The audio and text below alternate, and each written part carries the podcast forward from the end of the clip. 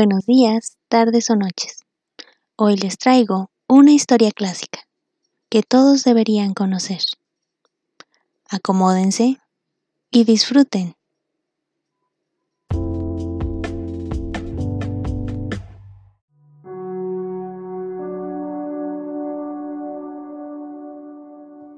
Martes 2 de mayo de 1944. Querida Kitty, el sábado por la noche le pregunté a Peter si no le parecía que yo debía contar algo a papá. Consintió, después de alguna vacilación. Eso me alegró, pues era la prueba de un sentimiento puro. Al volver a mi alojamiento, propuse inmediatamente ir a buscar el agua con papá. En la escalera le dije, Papá, comprenderás sin duda que cuando me encuentro con Peter no estamos sentados a un metro de distancia el uno del otro. ¿Qué te parece? ¿Está mal eso? Papá no respondió enseguida.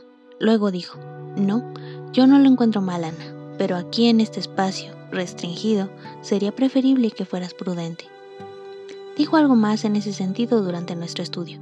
El domingo por la mañana me llamó para decirme, Ana, he reflexionado sobre lo que has dicho. Yo empezaba a tener miedo. Nuestra permanencia en el anexo no es la más indicada para el flirt. Yo os creía ambos buenos camaradas. ¿Qué sucede? ¿Se ha enamorado Peter? No, nada de eso en absoluto, contesté. Sí, desde luego, ya os comprendo muy bien a los dos, pero es preferible que guardéis un poco la distancia. No vayas tan a menudo, apártate un poco, que es mejor para él. En esas cosas el hombre es activo y la mujer resistirlo. En la vida normal cuando se circula libremente es algo bien distinto. Tú ves forzosamente a otros muchachos y amigas, puedes marcharte, practicar deportes, estar al aire libre, pero aquí Viéndoos a cada momento puede suceder que poder hacerlo. Si no me engaño, os veis a cada momento. Sé prudente. Ana, no le tomes demasiado en serio. no le tomo en serio, papá, pero Peter es muy correcto y muy amable. Sí, pero no tiene mucho carácter. Lo influenciaría tan fácilmente lo bueno como lo malo. Espero que se mantendrá en rectitud, porque su fondo es bueno. Seguimos charlando un poco y acordé con papá que él hablase también con Peter.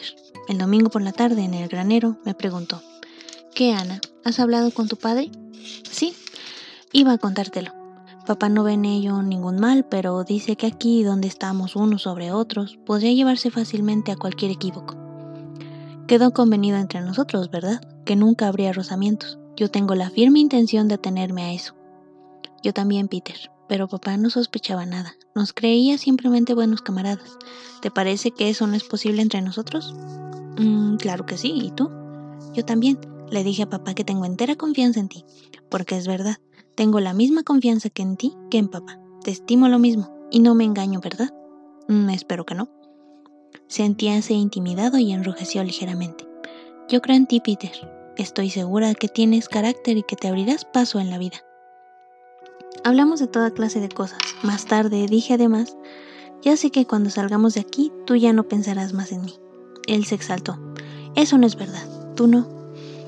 No, no, no tienes ningún derecho a pensar en mí de esa forma. Me llamaron. Papá le ha hablado. Él me ha dicho hace un momento. Tu padre creía que esta camaradería podría muy bien terminar en amor, pero yo le he contestado que los dos nos cuidaríamos de eso. Papá ha vuelto a decirme que me aparte un poco, que espacie mis visitas al cuarto por la noche, pero yo no pienso lo mismo.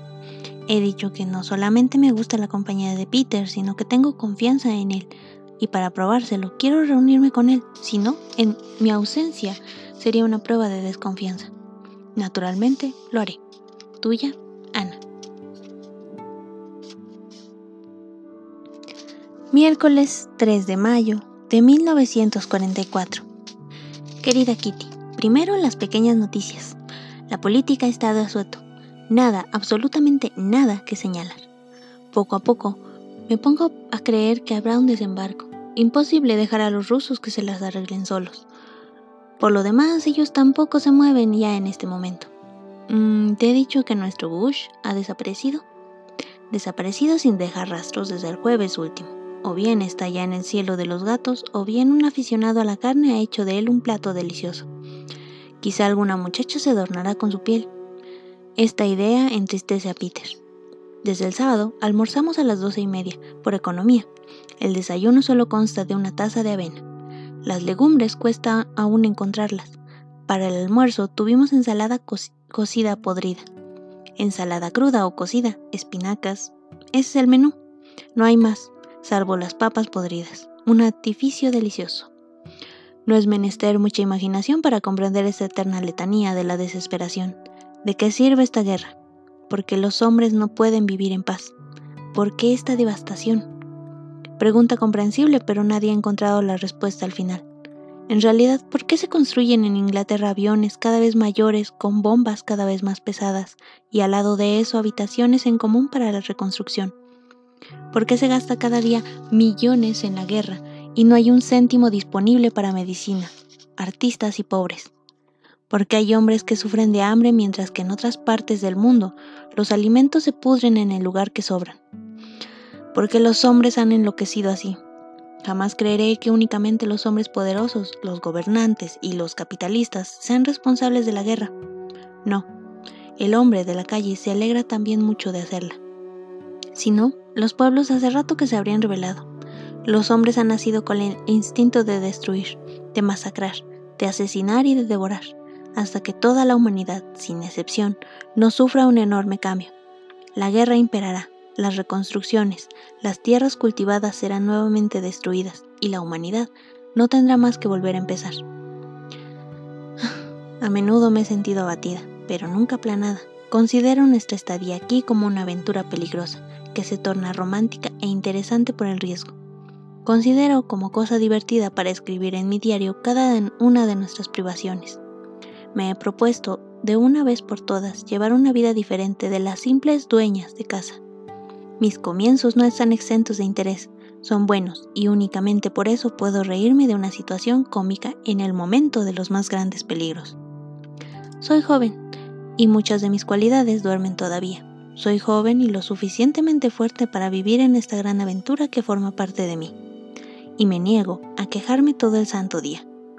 He sido favorecida por una naturaleza dichosa. Mi alegría y mi fuerza cada día me hacen sentir que crece en mi interior. Siento que se aproxima a mi libertad, que la naturaleza es bella, siento la bondad de cuantos me rodean y siento hasta qué punto esta aventura interesante. ¿Por qué habría de desesperarme? Tuya, Ana. Viernes 5 de mayo de 1944. Querida Kitty, papá no está contento de mí. Él esperaba que yo espontáneamente dejara de subir cada noche al cuarto de Peter. Empiezo a juzgar mal. ¿Por qué entonces se pone a envenenarme? Pienso discutirlo hoy con él. Margot me ha aconsejado muy bien, y aquí poco más o menos lo que me propongo decir. Creo, papá, que tú aguardas de mí una explicación y aquí la tienes. Estás decepcionado porque hubieras querido que yo guardase distancia. Quieres sin duda que a mi edad yo sea una muchacha correcta tal como te has forjado, pero te engañas. Desde que estamos aquí, es decir, desde julio de 1942 y hasta muy recientemente, mi vida no tuvo nada de fácil. Si tú pudieras saber cuántas lágrimas derramé cada noche, qué desgraciada me sentía completamente sola, comprenderías mejor por qué quiero reunirme con Peter. Esto no se produjo de la noche a la mañana. Llegué a vivir sin el apoyo de mamá o quien quiera que fuese, a costa de luchas, lágrimas y luchas. Me costó caro llegar a ser independiente como lo soy ahora. Puedes reírte y no creerme, pero no importa.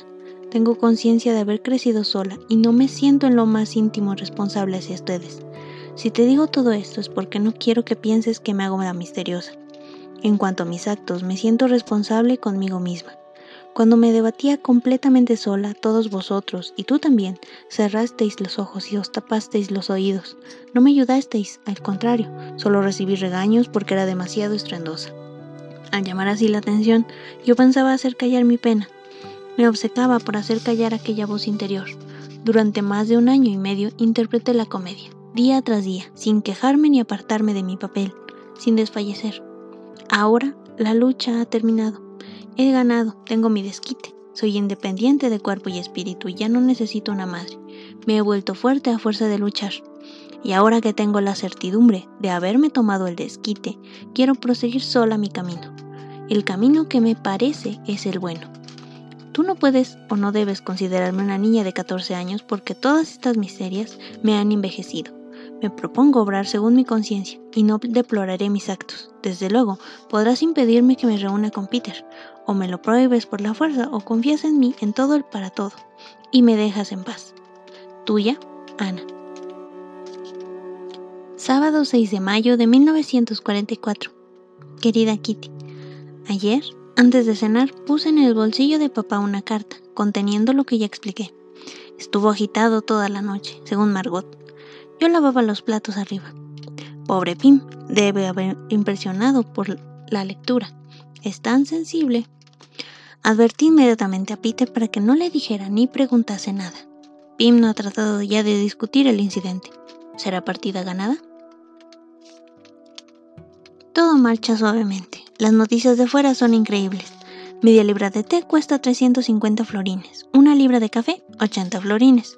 La manteca, 35. Cada huevo, 1,45. Se paga 14 florines por 100 gramos de tabaco búlgaro. Todo el mundo trafica en el mercado negro. Cada chiquillo tiene algo que ofrecer. El muchacho del panadero nos ha conseguido unos hilitos de seda para surcir al precio de 90 centavos. El lechero se ocupa de falsas tarjetas de racionamiento y un empresario de pombas fúnebres negocia con el queso. Cada día un asalto, un asesinato o un robo. Los agentes de policía participan con ello como profesionales, pues cada cual quiere llenar su estómago de una u otra manera. Como está prohibida toda alza de salarios, la gente se ve impelida al delito. La policía tiene su trabajo en buscar a los niños perdidos. Cada día desaparecen muchachas de 15, 16 y 17 años.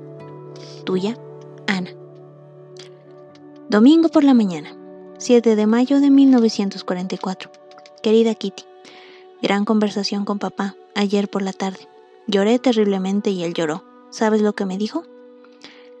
He recibido muchas cartas en mi vida, pero esta es la más hiriente de todas. Tú, Ana, tan querida siempre por tus padres, unos padres que siempre han estado dispuestos a defenderte y siempre lo han hecho, ¿tú pretendes no tener ninguna responsabilidad con nosotros? ¿Pretendes que te abandonemos, que te dejemos sola, que no te hacemos justicia? No, Ana, eres tú quien comete un gran error al ser injusta. Quizá no querías decir eso, pero lo has escrito. No, Ana, nosotros no hemos merecido semejante reproche. Es horrible cometer tal error. Es la cosa más innombrable que yo haya hecho en mi vida. Para que él me respetase yo no he hecho más que empecinarme, hablando de mis lágrimas y de pesar con la presunción de una persona mayor. He tenido una gran pena, desde luego, pero acusar de esa manera al bueno de Pim, él que lo ha hecho todo por mí y sigue haciéndolo, es más que innombrable. innombrable. Tanto mejor si me ha hecho salir de mi torre de marfil, porque yo era demasiado presentuosa. Señorita Ana, lo que usted ha hecho está demasiado lejos de ser perfecto. Causar semejante pesar a alguien a quien se dice querer, e intencionalmente por añadidura, no es más que una bajeza, una gran bajeza. Lo que más me avergüenza es cómo papá me ha perdonado, va a quemar la carta, y se ha vuelto tan amable conmigo que se creería que él es el culpable. No, Ana, tú tienes todavía mucho que aprender. En lugar de encarar a los demás y acusarlos, harías mejor en volver a empezar. He tenido pena, sí, pero todos los de mi edad pasan por eso, ¿verdad? Yo interpretaba una comedia antes de tener conciencia de lo que hacía. Me sentía sola, pero rara vez vencida. Hay que avergonzarse de eso y me avergüenzo terriblemente. Lo hecho, hecho está, pero es posible corregirse, volver a empezar desde el principio. Quiero hacerlo. No debe de ser demasiado difícil, pues tengo a Peter y con su apoyo podré hacerlo. Ya no estoy sola en el mundo. Él me quiere, yo le quiero. Tengo mis libros, cuentos que escribo y mi diario. No soy demasiado fea ni demasiado tonta, soy alegre de naturaleza y se trata también de tener un buen carácter. Ese es pues mi propósito. Sí, Ana, tú te has dado cuenta. Tu carta es demasiado dura y un gran error, y por si fuera poco, te sentías orgullosa de haberlo escrito. Tomando ejemplo de papá, conseguiré enmendarme. Tuya, Ana. Lunes 8 de mayo de 1944. Querida Kitty, en el fondo aún no te he contado nada de mis orígenes, ¿verdad? Creo que no. Y es una razón para empezar enseguida. Los padres de papá eran muy ricos. Su padre había hecho fortuna solo, y su madre provenía de una familia afortunada y distinguida. La juventud de papá fue, pues, una vida de hijo de papá. Cada semana, sarao, baile o fiesta, residencias suntuosas, lindas muchachas, banquetes, etc. Todo ese dinero se perdió con la Primera Guerra Mundial y la inflación. Papá, con su educación esmerada, debió reírse ayer cuando por primera vez en su vida, de 55 años, tuvo que rasquetear a fondo la estufa Mamá proviene también de padres ricos. A menudo escuchamos boquiabiertos sus historias de fiestas, de esponsales, con 250 invitados, cena y bailes de sociedad. Ahora ya no puede llamarse ricos, pero confío en que nos raremos después de la guerra. Contrariamente a mamá y a Margot, te aseguro que yo no me contentaría con una pequeña vida restringida. Me gustaría ir un año a París y un año a Londres para estudiar lenguas e historia del arte comparado con Margot, que aspira a ser comadrona en Palestina. Tengo todavía llena la imaginación de hermosos vestidos y personas interesantes. Como ya te lo he dicho, querría ver algo del mundo, adquirir experiencia. Para eso, un poco de dinero no vendría mal. Esta mañana Miep nos ha hablado de una fiesta de compromiso a la que estuvo invitada. Tanto el novio como la novia pertenecen a familias adineradas. Resultó pues particularmente elegante. Miem nos ha embobado con su descripción del menú. Sopa de legumbres con albondiguillas de carne, queso, panecillos, entremeses con huevo, roast beef, torta de moca, vinos y cigarrillos. Todo a discreción, o sea, mercado negro. Miep se bebió 10 vasos de aguardiente. No está mal para un antialcoholista, ¿eh? Si ella hizo así, me pregunto en cuánto le habrá sopesado su marido. Naturalmente todos los invitados estaban un poco achispados. Entre ellos había dos policías militares que fotografiaron a los novios. Dijérase que Miep no puede olvidar un solo instante de sus protegidos clandestinos, sabiendo que ellos eran los buenos. Anotó inmediatamente el nombre y dirección de esos hombres por si alguna vez había necesidad de ellos. Miep consiguió que nuestra boca se hiciera agua. Nos contentamos para el desayuno con dos cucharadas de sopa de avena y tenemos el estómago vacío la mayor parte del tiempo por no comer más que espinacas medio cocidas y, y papas podridas, ensalada cruda o cocida y nuevamente espinacas. Nos morimos de hambre en la espera de llegar a ser tan fuertes como Popeye, aunque de eso no tengo la menor prueba. Si Mie pudiera llevarnos a esa fiesta de compromiso, seguramente nos habríamos dejado ni un solo pañencillo a los demás invitados.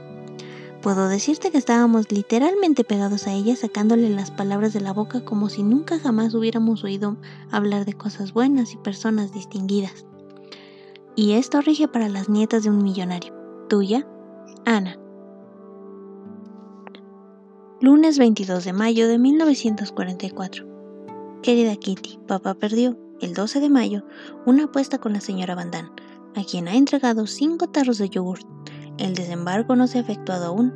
Puedo decir con absoluta certeza que toda Ámsterdam, toda Holanda, sí, toda la costa occidental de Europa hasta España, no sé más que hablar de y discutir del desembarco, apostar y esperar. La atmósfera de espera no puede ser más tensa. Una buena parte de aquellos que nosotros incluimos entre los buenos holandeses han dejado de creer en los ingleses. Todo el mundo aún se conforma con el famoso bluff inglés. Oh no, lejos de eso. Hay quienes necesitan por fin pruebas, acciones grandes y heroicas. Nadie mira más allá de la punta de su nariz. Nadie piensa en los ingleses como en personas que se defienden y pelean por su país. Todo el mundo cree que están obligados a salvar a Holanda, lo más rápidamente y lo mejor posible. ¿Qué obligaciones han contraído los ingleses con nosotros? ¿De qué manera los holandeses han merecido esa ayuda generosa que esperan con tanta seguridad? Por triste que sea, los holandeses pueden prepararse para las decepciones. A despecho de todo su bluff, Inglaterra no tiene más que reprocharse que los otros países grandes y chicos actualmente ocupados. Sin duda, los ingleses no vendrán a presentarnos sus excusas, porque si nosotros podemos reprocharles que se hayan dormido durante años en los que Alemania se armaba, no podríamos negar que todos los demás países, sobre todo los limítrofes de Alemania, se durmieron lo mismo. La política del avestruz de nada nos servirá. Inglaterra y el mundo entero lo saben harto bien. Por eso los aliados todos y cada uno, y sobre todo Inglaterra, se verán obligados a hacer penosos sacrificios. Ningún país querrá sacrificar a sus hombres en el interés de otro. E Inglaterra no será la excepción. El desembarco, la liberación y la libertad vendrán un día, pero la hora será fijada por Inglaterra y Norteamérica, y no por un conjunto de territorios ocupados. Con nuestro gran pesar, que nos tiene concernados, hemos sabido que muchas personas se han vuelto contra los judíos. Hemos oído decir que el antisemismo se ha apoderado de cientos círculos donde antes jamás se hubiera pensado en eso. Los ocho nos sentimos profundamente, pero muy profundamente, emocionados. La causa de este odio es inadmisible. Los cristianos reprochan a los judíos que ante los alemanes tengan la lengua demasiado larga, traicionando a sus protectores y haciendo sufrir a los cristianos por culpa de ellos, la suerte horrible y la tortura de tantos nosotros. Todo es verdad, pero hay que ver el reverso de la medalla, como en ningún otro caso. ¿Los cristianos en nuestro lugar obrarían diferente? ¿Un hombre, sea judío o cristiano, puede callarse ante los medios de que se sirven los alemanes? Todo el mundo sabe que eso es casi imposible. ¿Por qué entonces exigir lo imposible a los judíos? En los grupos de la resistencia corre un rumor vinculado a los judíos alemanes, otro hora emigrados de Holanda. Y actualmente, en los campos de concentración de Polonia, estos no podrían después de la derrota de Hitler regresar a Holanda, donde tenían el derecho de asilo. Se les obligaría a volver a Alemania. Oyendo eso, ¿no es lógico que nos preguntemos por qué se sostiene esta guerra tan larga y penosa? Se nos ha repetido siempre que nosotros combatimos juntos por la libertad, la verdad y el derecho. Si ya se declara la división en pleno combate, ¿el, el judío saldrá del inferior a algún otro? Una vez más. Me es triste tener que admitir el viejo aforismo. De la, mala acción de un cristiano en este mismo responsable, la mala acción de un judío recae sobre todo en los judíos.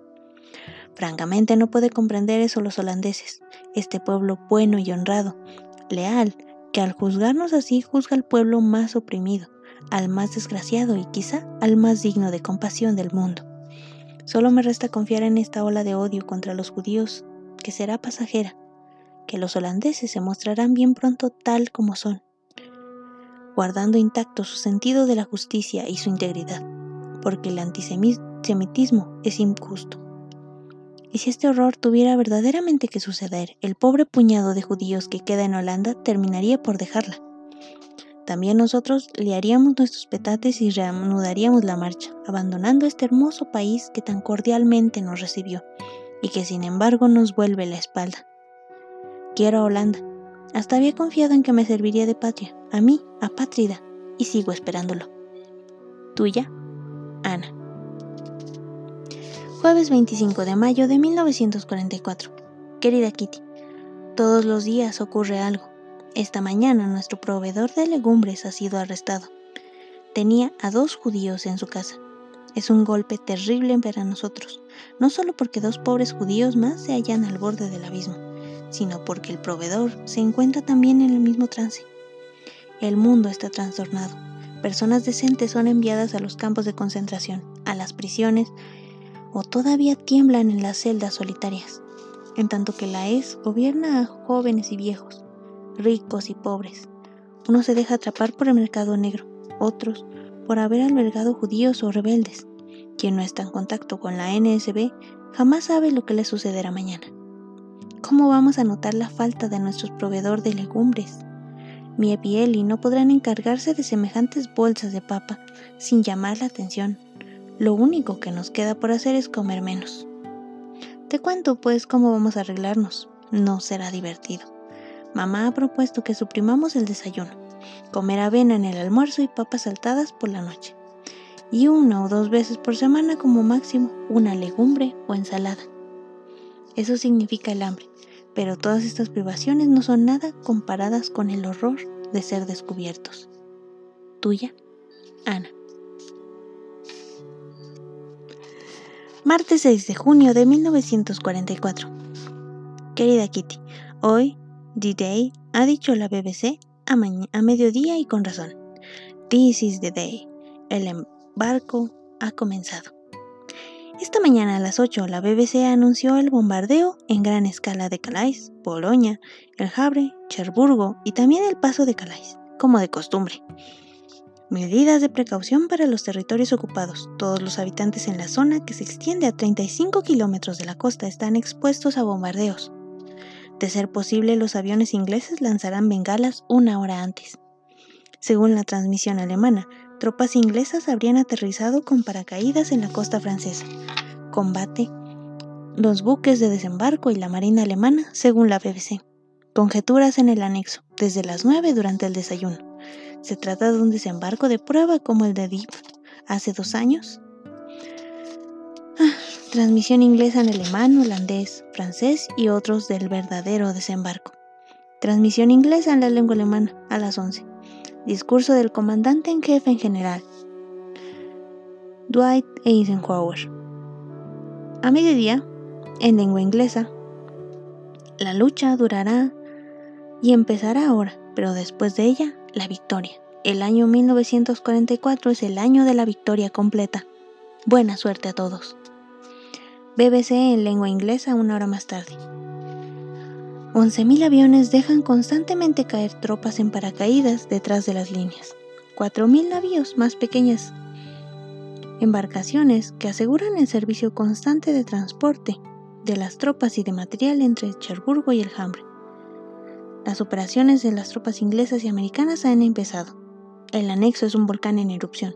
¿Se acercan de ver a esa libertad por la que estamos suspirando? ¿Esa libertad de la que tanto se ha hablado? ¿No es demasiado hermoso, demasiado férico para que se transforme en realidad? Este año, 1944, va a darnos la victoria? Aún no lo sabemos, pero la esperanza nos hace renacer. Nos, devuelve el valor y nos restituye la fuerza. Se trata de permanecer tranquilos y de resistir. A partir de ahora y más que nunca, tendremos que hundirnos las uñas en la carne antes que gritar. Es el momento para Francia, Rusia, Italia y también Alemania de huir su miseria. En cuanto a nosotros, aún no tenemos ese derecho.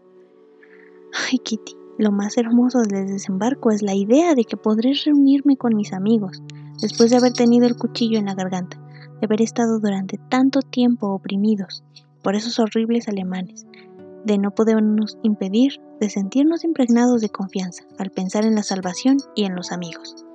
Ya no se trata de judíos, ahora se trata de toda Holanda y toda Europa ocupada. Margot dice que quizá yo pueda ir a la escuela en septiembre o en octubre. Tuya, Ana. Viernes 9 de junio de 1944. Querida Kitty, el desembarco sigue viento en popa. Los aliados están en Boyó, un pequeño puerto a la costa francesa, y se lucha por Caen. El objetivo estratégico consiste en rodear casi la isla de Cherburgo. Todas las noches las transmisiones de los corresponsales de guerra hablan de las dificultades del valor y del entusiasmo del ejército, citando ejemplos de los más increíbles. Algunos heridos de regreso a Inglaterra han hablado también ante el micrófono. La RAF no interrumpe sus vuelos pese al mal tiempo.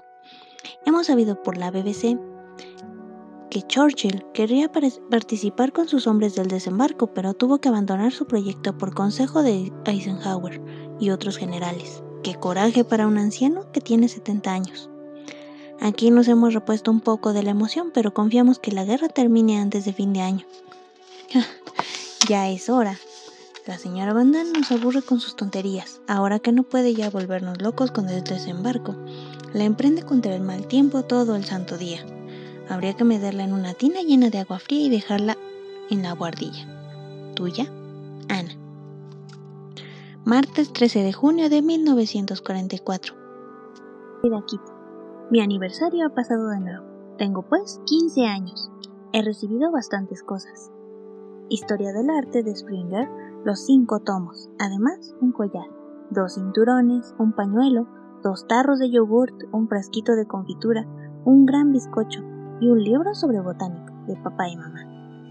Un brazalete doble de Margot, un libro, Patria, de los Bandán, arvejillas de doce, bombones y cuadernos de nieve y L. Y la mejor sorpresa, un libro, María Teresa, así como tres tajadas de verdadero queso de Crawler un magnífico ramo de peonias de Peter. Pobre muchacho, se ha esforzado tanto por encontrar algo, pero sin ningún resultado. El desembarco prosigue a pedir de boca. A pesar del mal tiempo, las tormentas, torrentes de lluvia y el mar desencadenado. Churchill, Smuts, Eisenhower y Arnold visitaron ayer en Francia los pueblos conquistados y liberados por los ingleses. Churchill hizo la travesía de un submarino que torpeó la costa. Hay que creer que ese hombre, como tantos otros, desconoce el miedo. Es envidiable. Desde el anexo, no podemos pulsar la moral de los holandeses. No cabe duda que la gente se alegra de haber visto a la Inglaterra incapaz a remangarse por fin. Todos los holandeses que todavía gozan de hablar despectivamente de los ingleses que siguen calumniando a Inglaterra y a su gobierno de los viejos señores, llamándoles cobardes aún odiando a los alemanes, deberían ser sacudidos como una almohada. El cerebro extraviado necesita encontrar un pliegue mejor. Tuya, Ana. Miércoles 14 de junio de 1944. Querida Kitty, anhelos, deseos, pensamientos, acusaciones y reproches asaltan mi cerebro como un ejército de fantasmas. Yo no me hago muchas ilusiones como se lo imaginan los demás. Conozco mis innumerables defectos mejor que cualquiera, pero he ahí la diferencia. Yo sé que tengo la firme voluntad de enmendarme y de llegar a ello, pues ya compraba un progreso sensible. Entonces, ¿Cómo es posible que todo el mundo siga encontrándome demasiado presuntuosa y tan poco modesta? ¿Soy en verdad tan presuntuosa? ¿Lo soy realmente yo o acaso son los otros? Esto no conduce a nada, lo comprendo, pero voy a tachar la última frase por extraña que sea. La señora Van Damme, mi principal acusadora, es conocida por su falta de inteligencia y puedo decir con toda tranquilidad su estupidez. La mayoría de las veces los tontos no pueden soportar a alguien más inteligente o más despierto que ellos. La señora me juzga tonta porque soy más veloz que ella, y para comprender las cosas juzga que adolezco de indomodestia, porque ella adolece mucho más de ella. Encuentra mis vestidos demasiado cortos porque los suyos son más cortos. Me juzga más presuntuosa porque ella es eso dos veces más. Me culpa de que yo hablo de cosas de las que no tiene ninguna noción. Mas he aquí uno de mis proverbios predilectos. Hay algo de verdad en cada reproche. Y estoy dispuesta a admitir que soy presuntuosa. Ahora bien, no tengo muy buen carácter y te aseguro que nadie me regaña y me critica tanto como yo misma. Entonces, si mamá me sigue viniendo con sus buenos consejos, las prédicas se acumulan y se tornan a tal punto insoportable que desesperando de no poder nunca salir de eso, me vuelvo insolente y me pongo a contradecirla. Y por último, recurro al mismo estribillo. Nadie quiere comprenderlo. Esta idea está anclada en mí y por discutible que pueda parecer, hay pesar en todo con una brisna de verdad en eso también. Todas las acusaciones infligidas a mí misma cobran a menudo tales proporciones que siento sed de una voz reconfortante que retaña esas heridas y que se interese un poco por lo que pasa en mí. Ah, por mucho que uno busque, todavía no he encontrado esa voz. Ya sé que eso te hace pensar en Peter, ¿verdad? De acuerdo, Peter me quiere. No como enamorado, sino como amigo. Su devoción aumenta con los días. Sin embargo, lo que nos detiene a los dos, ese misterio que más nos separa, yo no lo comprendo. A veces pienso que aquel deseo irresistible que me impelía hacia él era exagerado. Pero eso no puede ser verdad. Porque si me ocurre no reunirme con él por dos días seguidos, mi deseo es más fuerte que nunca. Mm, Peter es bueno y amable, mas no puedo negar que me decepcionan muchas cosas de él. Le reprocho sobre todo que reniegue de su religión. Además, sus conversaciones sobre la alimentación y otras cosas que me desagradan han revelado varias divergencias entre nosotros. Pero sigo persuadida que mantendremos nuestro propósito de no regañar nunca. A Peter le gusta la paz, es tolerante y muy indulgente.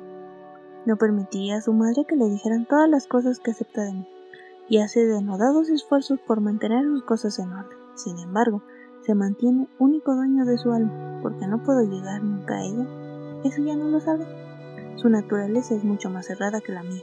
Es verdad, pero hasta la naturaleza más reacia sienten en un momento la necesidad irresistible de liberarse, tanto o más que otras. Y yo estoy aquí para saberlo. Peter y yo hemos pasado ambos en el anexo los años que aún no se forman. Hablamos y volvemos a hablar siempre del porvenir, pasado y del presente. pero como ya te dije, me falta lo esencial, aún sabiendo tácitamente que existe. ¿Tuya? Ana. Jueves 15 de junio de 1944. Querida Kitty, es posible que sea la nostalgia del aire libre después de estar privada de él por tanto tiempo, pero añoro más que nunca la naturaleza.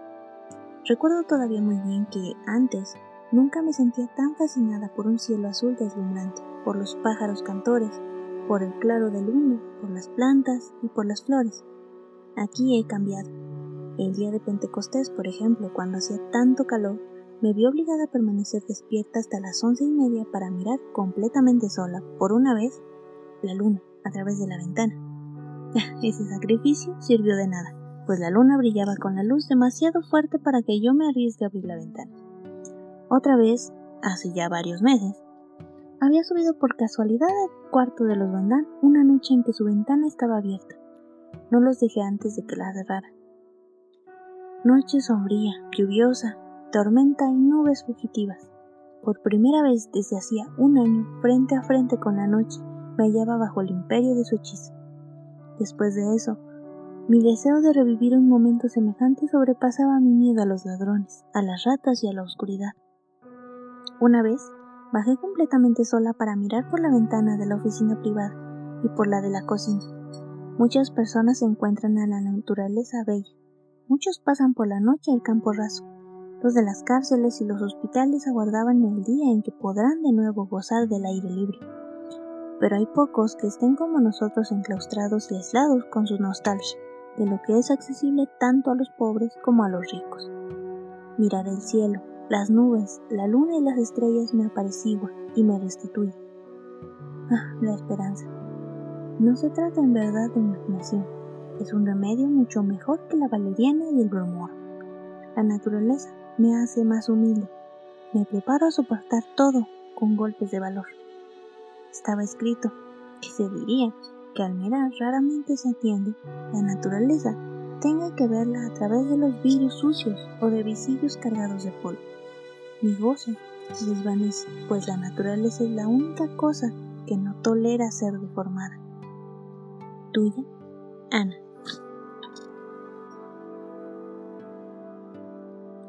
Viernes 16 de junio de 1944. Querida Kitty, la señora Bandana está desesperada y habla de cárcel.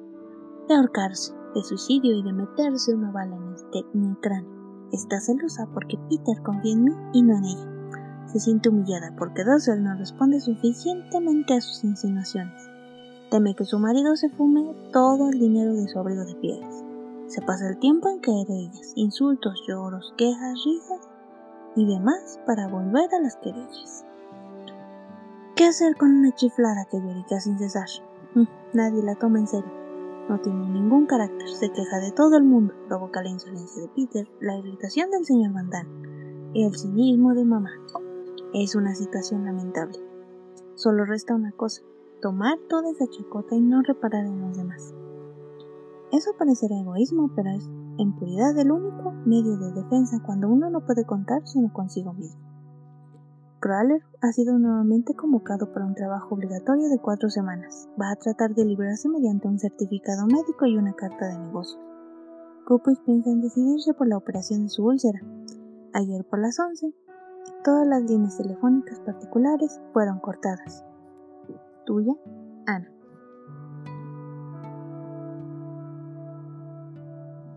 martes 27 de junio de 1944. Mi muy querida Kitty, la moral se ha elevado, todo marcha muy bien, y hasta muy, muy bien. Cherburgo, Wittex y el Robin ha caído hoy. Numerosos prisioneros, gran botín. Los ingleses pueden ahora hacer desembarcar lo que quieran, material y todo, porque tienen un puerto. Tienen todo el cocotetín tres semanas después del desembarco. Ay, esos ingleses ha resultado tan inaudito. Durante las tres semanas desde el D-Day, no ha habido un solo día sin lluvia o tormenta tanto aquí como en Francia, sin embargo. Esta mala suerte no ha impedido a los ingleses y a los americanos mostrar fuerza. ¿Y cómo? Aunque la B-2, la famosa arma secreta, haya entrado en acción, ello no significa más que algunos destrozos en Inglaterra y material de propaganda para la prensa nazi. Por lo demás, los nazis temblarán aún más al reparar en que el peligro bolchevique no está muy lejano. Todas las mujeres alemanas de la región costera que no trabajan para la Wehrmacht son evacuadas a Groningen, Friesland y Wilder. Mussert ha declarado que en caso de desembarco a nuestra tierra se pondrá el uniforme de soldado. ¿Va a pelear ese gordinflón? Hm, hubiera podido empezar un poco antes en Rusia, Finlandia, que había rechazado los ofrecimientos de paz, ha roto de nuevo conversaciones. Tendrán que arrepentirse de esos idiotas. ¿Podrían decirme dónde estaremos el 27 de julio? Tuya, Ana. Jueves 6 de julio de 1944. Querida Kitty, se me oprime el corazón cuando Peter empieza a decirme que más tarde podría muy bien hacerse malhechor o lazarse en la especulación aunque sepa que quiere bromear, no por eso tengo menos la impresión de que le asusta su propia debilidad. Tanto Margot como Peter me repiten siempre, ay, si se pudiera ser tan fuerte y valeroso como tú, tan perseverante, si se tuviera tu energía tenaz. Yo me pregunto si no dejas influenciar verdaderamente una cualidad. Con leve diferencia yo sigo exactamente el camino de mi propia conciencia, Quién sabe si tengo o no razón. En realidad me cuesta comprender al que dice yo soy débil y sigue siendo débil, ya que se tiene conciencia de ello, pero ¿por qué no remontar la corriente y enmendar el propio carácter? A esto Peter replica, porque es mucho más fácil, lo que me desalienta un poco. ¿Fácil? ¿Quiere decir que una vida perezosa y deshonesta equivale entonces a una vida fácil? No, me niego a creerlo. No es posible dejarse seducir tan pronto por la debilidad y el dinero. He meditado largamente sobre la forma de responderle y de incitar a Peter a tener confianza en sí mismo, sobre todo de enmendarse. Pero ignoro si mi razonamiento es justo. Poseer la confianza de alguien yo me la imaginaba maravilloso, y ahora que lo he conseguido, empiezo a ver todo lo difícil que es identificarse con el pensamiento de otro, hallar la palabra cabal para responder. Tanto más que los conceptos fácil y dinero son para mí nuevos, totalmente extraños. Peter comienza a depender poco más o menos de mí, y yo no lo admitiré, sean cuales fueran las circunstancias. Una persona como Peter ya tiene bastante con sostenerse sobre sus propias piernas, pero aún le será más difícil sobre sus piernas propias como hombre consciente en la vida.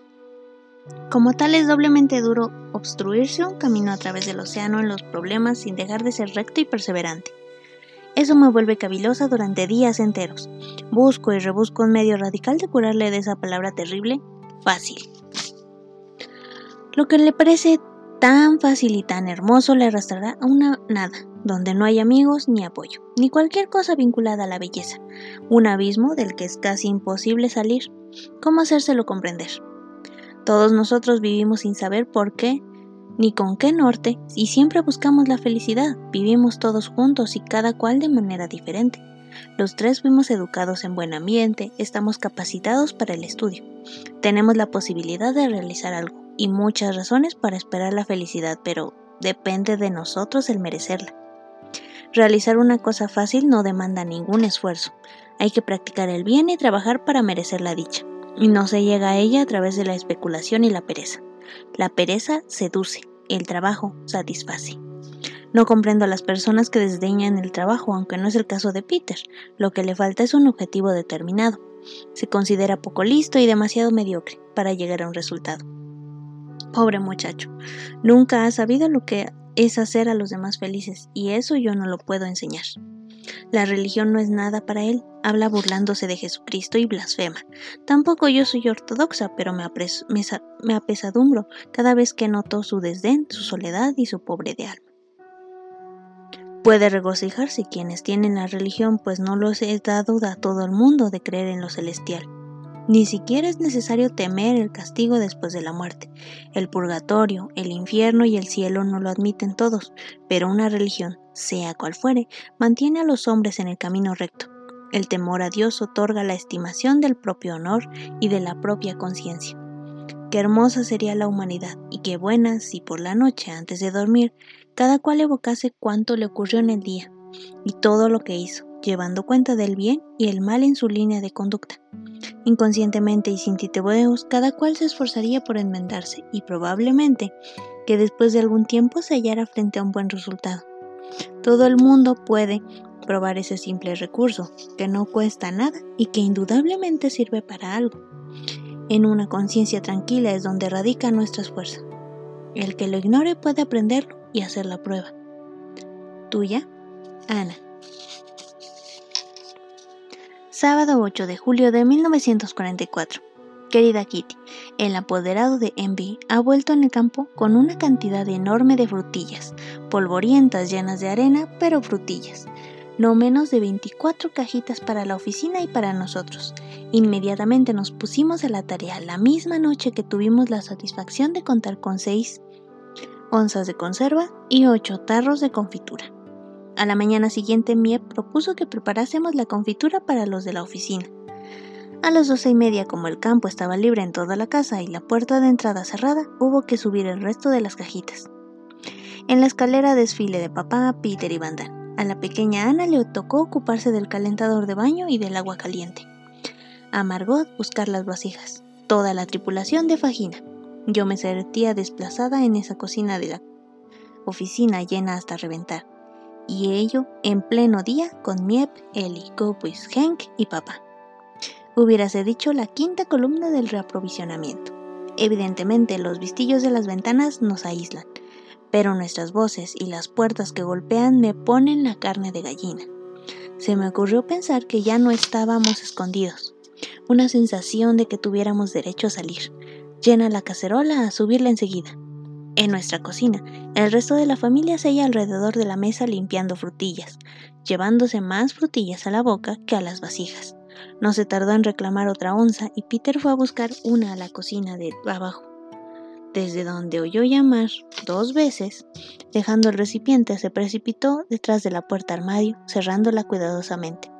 Todos estábamos impacientes ante los grifos cerrados y las frutillas por lavar, pero había que respetar la consigna. En caso de que hubiera alguien en la casa, cerrar los grifos para evitar el ruido del paso del agua. Hank llegó a la una y nos dijo que era el cartero. Peter volvió a bajar, para oír el timbre una vez más y girar de nuevo sobre sus talones. Yo me puse a escuchar primero junto a la puerta armario, luego despacio avancé a la escalera. Peter se unió a mí y nos inclinamos sobre la balustrada como dos ladrones para oír las voces familiares de los nuestros.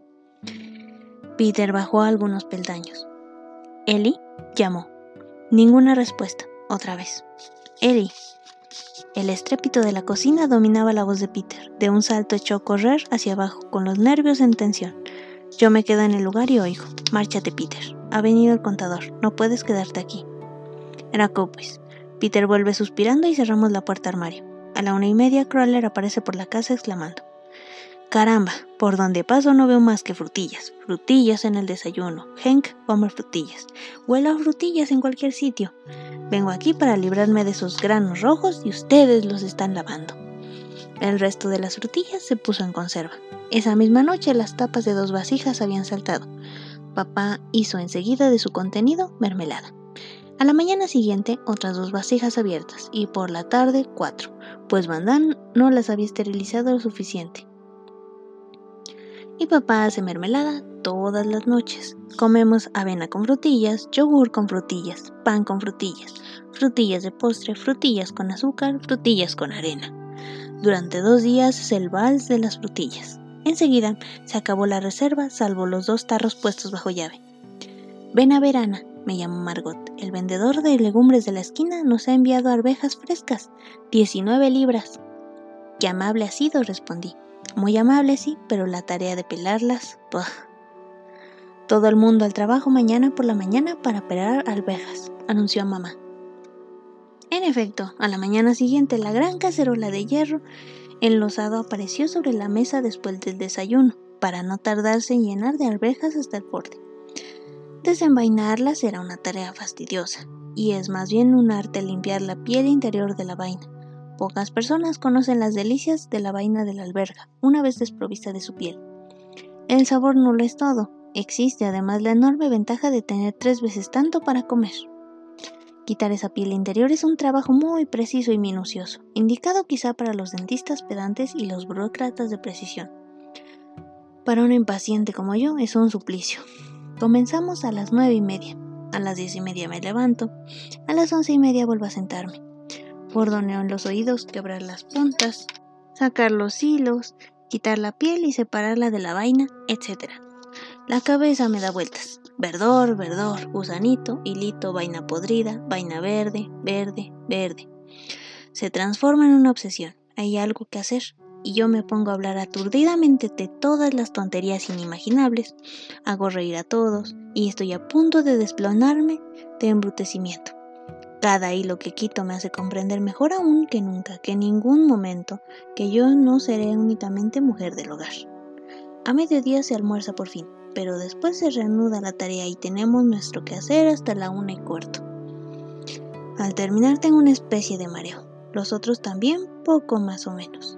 Dormí hasta las 4 y me siento todavía más embrutecida por esas albergas. Tuya, Ana. Sábado 15 de julio de 1944. Querida Kitty, hemos leído un libro de la biblioteca con el título provocativo ¿Qué piensa usted de la muchacha moderna? Me gustaría hablarte del tema. La autora, porque es una mujer, critica a fondo a la juventud de hoy aunque sin desaprobarla por completo, dejando de decir, por ejemplo, que no sirve para nada.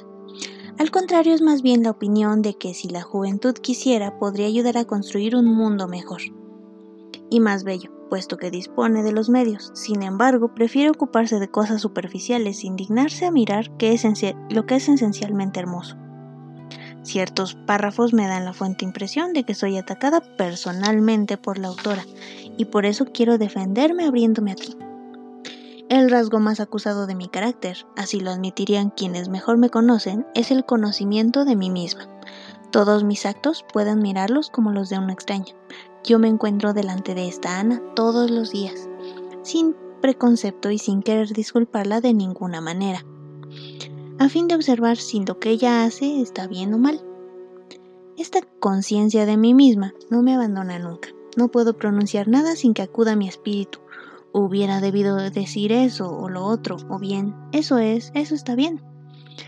Me acuso de cosas innumerables y de más en más estoy convencida de la verdad de esta frase de papá. Cada niño se hace su propia educación. Los padres solo pueden aconsejarnos e indicarnos el camino a seguir, pero la formación esencial de nuestro carácter se halla en nuestras propias manos. Añade a eso que tengo un extraordinario valor de vivir, me siento siempre muy fuerte, muy dispuesta a arrostrar lo que sea, y me siento muy libre y muy joven.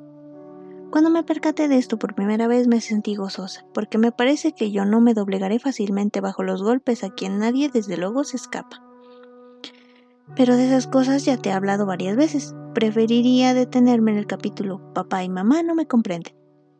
Mis padres me han mimado siempre, me han exteriorizado mucha amabilidad. Siempre han tomado mi defensa y han hecho cuanto estaba en su posibilidad de padres. Sin embargo, yo me he sentido terriblemente sola durante mucho tiempo. Sola, excluida y abandonada. E incomprendida. Papá ha hecho todo lo posible por atemperar mi rebeldía, pero ello no ha servido de nada. Me he curado yo misma. Reconociendo mis hierros y sacando de ellos una enseñanza. ¿Cómo es posible que en mi lucha papá nunca haya logrado ser para mí un apoyo y que aún teniéndome de la mano de auxilio no haya acertado? Papá no ha recapacitado bien, siempre me ha tratado como una niña que pasa por la edad ingrata. Eso parece extraño porque papá es el único que siempre me ha acordado ampliamente su confianza, el único que me ha ayudado a sentir que soy inteligente, que no impide que haya descuidado una cosa, mis luchas por remontar la corriente eran infinitamente más importantes para mí que para el resto, y en eso no pensó. Yo no quería oír hablar de edad ingrata, de otras muchachas y de eso pasará. Yo no quería ser tratada como una muchacha igual que las otras, sino única y exclusivamente como Ana tal cual es. Pim no comprende eso. Por otra parte, yo sería incapaz de confiarme a alguien que no me lo dijese todo de sí mismo, y como sé demasiado poco de Pim, me es imposible aventurarme completamente sola en el camino de la intimidad. Pim siempre se sitúa en el punto de vista del padre, persona de más edad, conocedor de esa clase de inclinaciones porque yo paso de ellas y juzgándolas. En consecuencias triviales de suerte, que es incapaz de compartir mi amistad aun cuando la busque con todas sus fuerzas. Todo ello me ha llevado a la conclusión de no hacer partícipe a nadie, si no es a mi diario, y una rara vez a Margot, de mi concepto sobre la vida, mis teorías tan meditadas. Todo cuanto me conmovía se lo he ocultado a papá. Nunca compartí con él mis ideales y me aparté voluntariamente de él. No he podido obrar de otro modo. Me he dejado guiar enteramente por mis sentimientos y he obrado de acuerdo con mi conciencia para encontrar el reposo porque mi tranquilidad y mi equilibrio los he construido sobre una base inestable y los perdería completamente si tuviese que soportar críticas sobre esta obra aún inacabada. Por dura que pueda parecer, ni a Pim le permitiría inmiscuirse, pues no solamente no le he dejado tomar parte alguna en mi vida interior, sino que a menudo lo enfado con mi irritabilidad, alejándolo de mí todavía más. Con todo eso no es la causa de mi mayor decepción, no, Peter me preocupa mucho más que papá. Me hago bien cargo de, que, de quién soy y de que la he conquistado, y no viceversa. Lo idealicé viéndolo apartado, sensible y amable como un muchacho que necesitaba cariño y amistad. Había llegado al punto en que me era necesario alguien para vaciar mi faltriquera, un amigo que me señalase el camino que debía seguir y atrayéndole lenta pero seguramente hacia mí.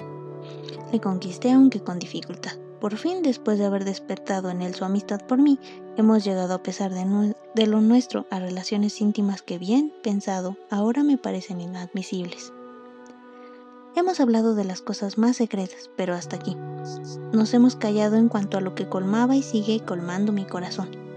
Continuó sin forjarme una idea exacta de Peter. ¿Es superficial? ¿O lo retiene su timidez inclusive conmigo? pero abstracción hecha de eso, he cometido el grave error de alejar todas las otras posibilidades y de asegurar nuestra amistad al tratar de aproximarme a él mediante esas relaciones íntimas. Él no desea más que amar, y yo le gusto cada día más. De eso me he dado bien cuenta. En cuanto a él, nuestros encuentros le bastan, mientras que a mí me producen el efecto de un nuevo esfuerzo que obliga a volver a empezar cada vez. He atraído a Peter a la fuerza, mucho más de lo que él pueda sospecharlo. Ahora bien, se aferra a mí y yo aún no he hallado el recurso radical de desprendérmelo para que pise con sus propios pies.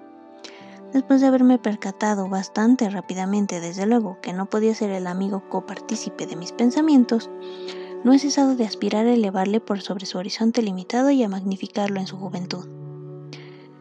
¿Es posible que nuestra permanencia aquí resulte más difícil a los mayores que a los jóvenes? No, indudablemente no es verdad. Las personas de edad ya tienen formada la opinión sobre todo y no tienen esa vacilación ante sus actos en la vida. Nosotros los jóvenes tenemos que hacer doble esfuerzo para mantener nuestras opiniones. En esta época en que todo idealismo ha sido aplastado y destruido, en que los hombres revelan sus superiores taras, en que las verdades, el derecho y Dios son puestos en duda quien pretende que los mayores del anexo afrontan una vida más difícil, no comprende, sin duda, hasta qué punto nosotros somos asaltados por problemas. Problemas para los cuales acaso seamos demasiado jóvenes, pero que no deja de imponérsenos, hasta que tras largo tiempo creíamos haber hallado la solución generalmente, una solución que no parece resistir a los hechos. He ahí la dureza de esta época. Tan pronto como los idealismos, sueños, las bellas esperanzas han tenido tiempo de germinar en nosotros, somos súbitamente atacados y totalmente devastados por el espanto de la realidad. Asombra que yo no haya abandonado aún todas mis esperanzas, puesto que parecen absurdas e irrealizables. Sin embargo, me aferro a ellas, a pesar de todo, porque sigo creyendo en la bondad innata del hombre. Me es absolutamente imposible construirlo todo sobre una base de muerte, de miseria y confusión. Veo el mundo transformado de más en más en desierto. Oigo cada vez más fuerte el fragor del trueno que se acerca y que anuncia probablemente nuestra muerte. Me compadezco del dolor de millones de personas y sin embargo, cuando miro el cielo, pienso que todo eso cambiará y que todo volverá a ser bueno, que hasta esos días despiadados tendrán fin y que el mundo conocerá de nuevo el orden, el reposo y la paz. En la espera de eso se trata de poner mis pensamientos al abrigo y de velar por ellos para el caso en que los tiempos venideros quizá pudieran ser todavía realizables. Tuya, Ana. Viernes 21 de julio de 1944. Querida Kitty, hay cada vez más, razones para confiar. Esto marcha. Sí, verdaderamente marcha muy bien. Noticias increíbles. Tentativa de asesinato contra Hitler, no por judíos, comunistas o por capitalistas ingleses, sino por un general de la nobleza germánica, un conde y joven por añadidura. La providencia divina ha salvado la vida del Führer, que solo ha tenido que sufrir y es una lástima, algunos rasguños y quemaduras. Varios oficiales y generales de su séquito han muerto o quedado heridos. El criminal principal ha sido fusilado. Una buena pregunta, ¿eh? de que a muchos oficiales y generales estén cansados de la guerra y verían con alegría la voluptuosidad a Hitler descender a los abismos más profundos. Tras su muerte, los alemanes aspirarían a establecer una dictadura militar, un medio, según ellos, de concluir la paz con los aliados y que les permitirá rearmarse y recomenzar la guerra 20 años después.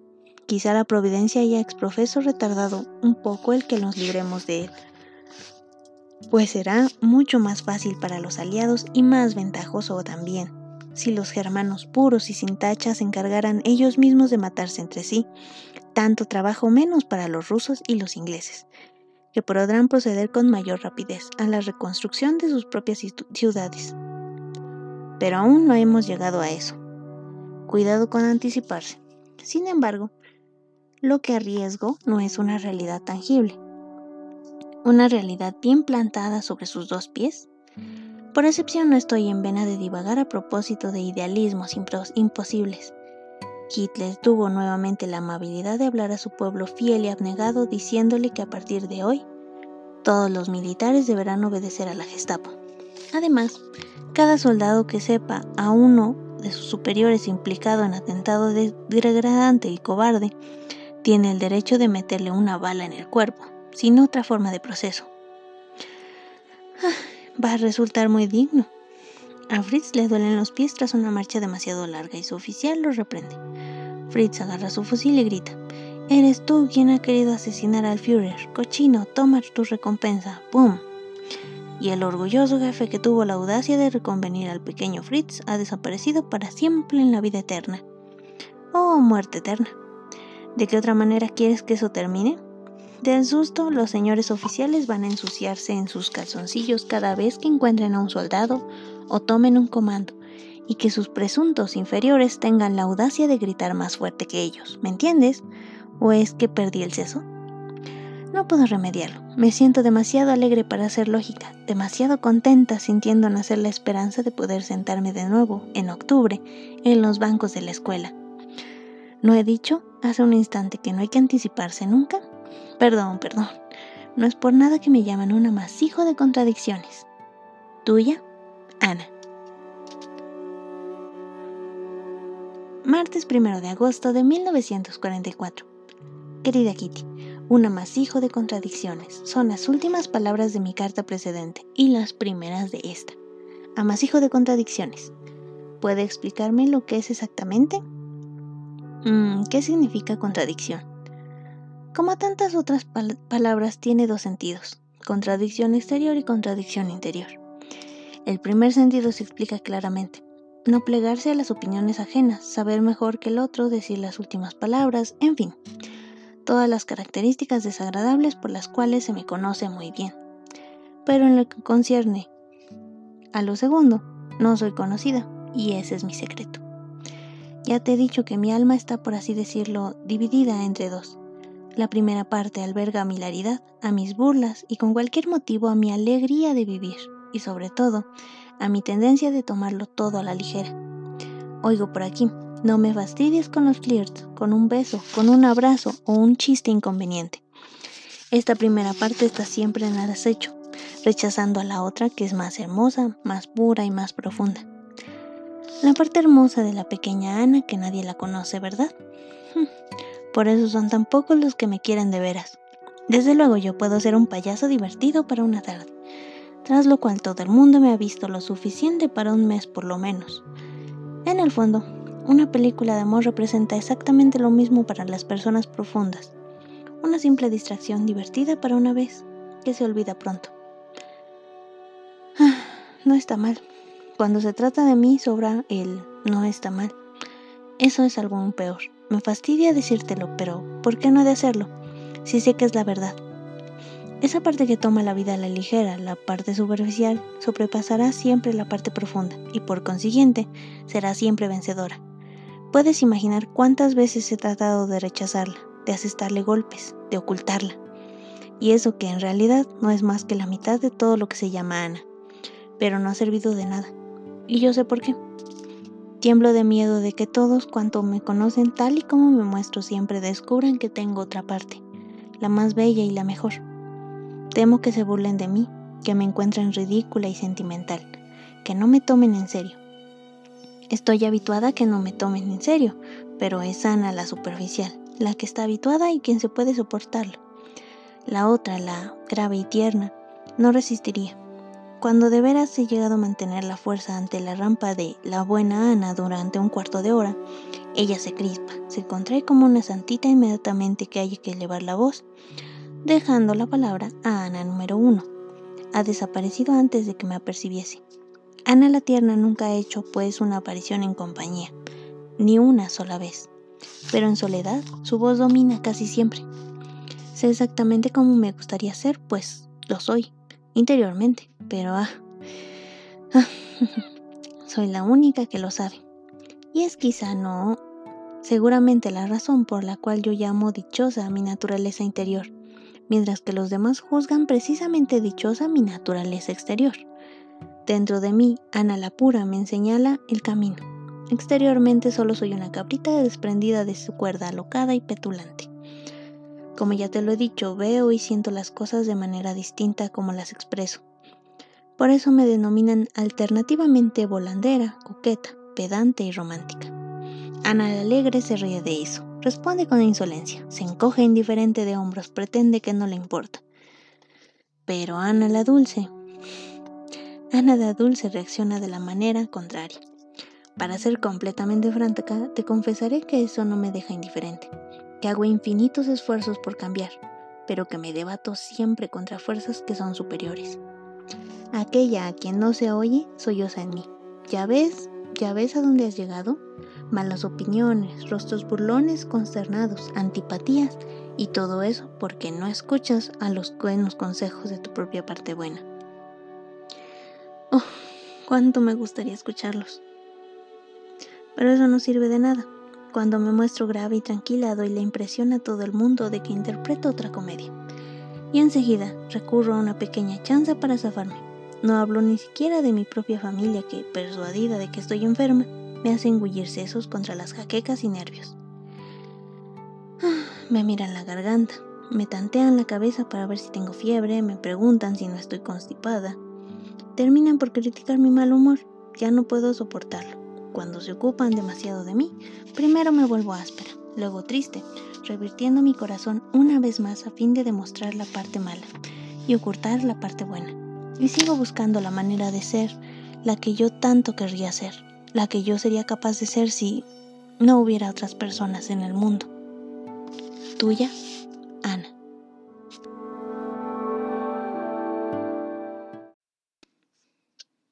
Esta fue la última carta del diario de Ana Frank. Tres días más tarde, el 4 de agosto de 1944, la Gestapo arribó a la casa de Prinsengarten 263 y arrestó a los ocho habitantes de la casa de atrás. El 4 de agosto de 1944, entre las 10 y 10 y media de la mañana, irrumpieron en el edificio de Prinsengaard 263 policías holandeses bajo el mando del sargento de la SS Carl Joseph Silberbauer. Tras examinar el sitio encontraron la puerta de entrada a la casa de atrás. Los ocho habitantes fueron detenidos y despojados de sus pertenencias. También arrestaron a dos de sus protectores, Kraler y Copwis. La casa de atrás quedó vacía. Solo las pertenencias, sin valor, quedaron en el piso. De ahí, Miep recogió los cuadernos y el diario de Anne, que posteriormente entregó a Otto Frank. Septiembre a diciembre de 1944. Los ocho detenidos fueron enviados al campo de tránsito de Westerbroek, en Holanda, y posteriormente a Auschwitz, en Polonia, en el último tren que llegaría a ese campo de exterminio antes del final de la guerra. Como otros judíos, los hombres y las mujeres fueron separados. Probablemente sería la última vez que Otto Frank vería a su esposa e hijas. De la misma forma como todos los que ingresaban al campo, fueron rapados y marcados, y más tarde asignados a campos diferentes. Ellas a Birkenau, campo situado en un área pantanosa llena de insectos y epidemias. Ellos al campo de trabajo manual. Al señor Van se le asignó el trabajo en caminos y fosas de grava, donde se hirió la mano. Probablemente por estar impedido para trabajar y obligado a permanecer en barracas, fue enviado a la cámara de gas. El señor Dossel fue enviado a Nunham, donde murió en diciembre de 1944. Algunos testigos aseguran que la señora Van Damme estuvo con las hermanas Frank en el campo de concentración Bergen-Belsen. No se sabe con precisión el lugar de su muerte. Una versión dice que murió lanzada a las ruedas del tren en una parada. Otra, que murió en el tren cuando la enviaban hacia otro campo de concentración y que posteriormente fue arrojada. Las hermanas Frank permanecieron juntas, pasaron menos de dos meses en Auschwitz y a finales de octubre de 1944 fueron enviadas al campo de concentración de Bergen-Belsen, en Alemania. Ahí enfrentaron el frío invierno en un campo sobrepoblado e infestado de enfermedades. Por azares del destino, Ana tuvo contacto con dos de sus grandes amigas. Se vieron a través de un cerco y pudieron hablar por algunos minutos. Sus amigas sobrevivientes del holocausto la describieron así. Fue un encuentro inolvidable. Ella temblaba de frío, envuelta en una manta, porque no soportaba sus ropas cubiertas de piojos. No era la misma Ana que conocí en Holanda. La pequeña chica buena y jovial. Tenía miedo y no tenía esperanza. Fue tan horrible. Me pregunto si podía ayudarlas con un poco de comida. Y yo le dije, mira, mm, no tenemos más que los que ustedes tienen. Trataron de ayudarla, pero solo la vieron un par de veces más. Enero a mayo de 1945. El 27 de enero de 1945, el ejército ruso ingresó a Auschwitz. Más de 8.000 prisioneros fueron librados, entre los que se encontraba Otto Frank. Desafortunadamente, Edith Frank había muerto unas semanas antes. Ana y Margot Frank murieron en algún momento en marzo de 1945. Primero murió Margot y luego Ana. Es probable que de tifus. Sus cuerpos quizá fueron arrojados a las pilas de cadáveres que abarrotaban el campo de Bergen-Belsen. Peter Van Damme murió a los 18 años, el 5 de mayo de 1945 en el campo de concentración de Mauthausen, en las cercanías de Leeds, Austria, solo tres días antes de la liberación por parte del ejército estadounidense. Ana, Margot y Peter se sumaron a los casi 1.5 millones de niños asesinados por los nazis. El diario de Ana es uno de los documentos históricos más emblemáticos del Holocausto en la Segunda Guerra Mundial. Representa una de las muchas historias que se dan cuenta de uno de los periodos más terribles de nuestra historia moderna, el genocidio de más de 6 millones de judíos en la Alemania nazi además de víctimas no judíos como prisioneros de guerra, comunistas, homosexuales, discapacitados y otros muchos que fueron asesinados. Se estima que más de 11 millones de personas perdieron la vida. Ha sido y será un testimonio contra la discriminación, la lucha por los derechos humanos, la libertad y la igualdad entre hombres y mujeres. El diario de Ana Frank ayudará siempre a la humanidad a no olvidar el genocidio, para que nunca más vuelva a ocurrir. Muchas gracias por escuchar El diario de Ana Frank, de Editorial Dante. Leído aquí, en el librero de Beth.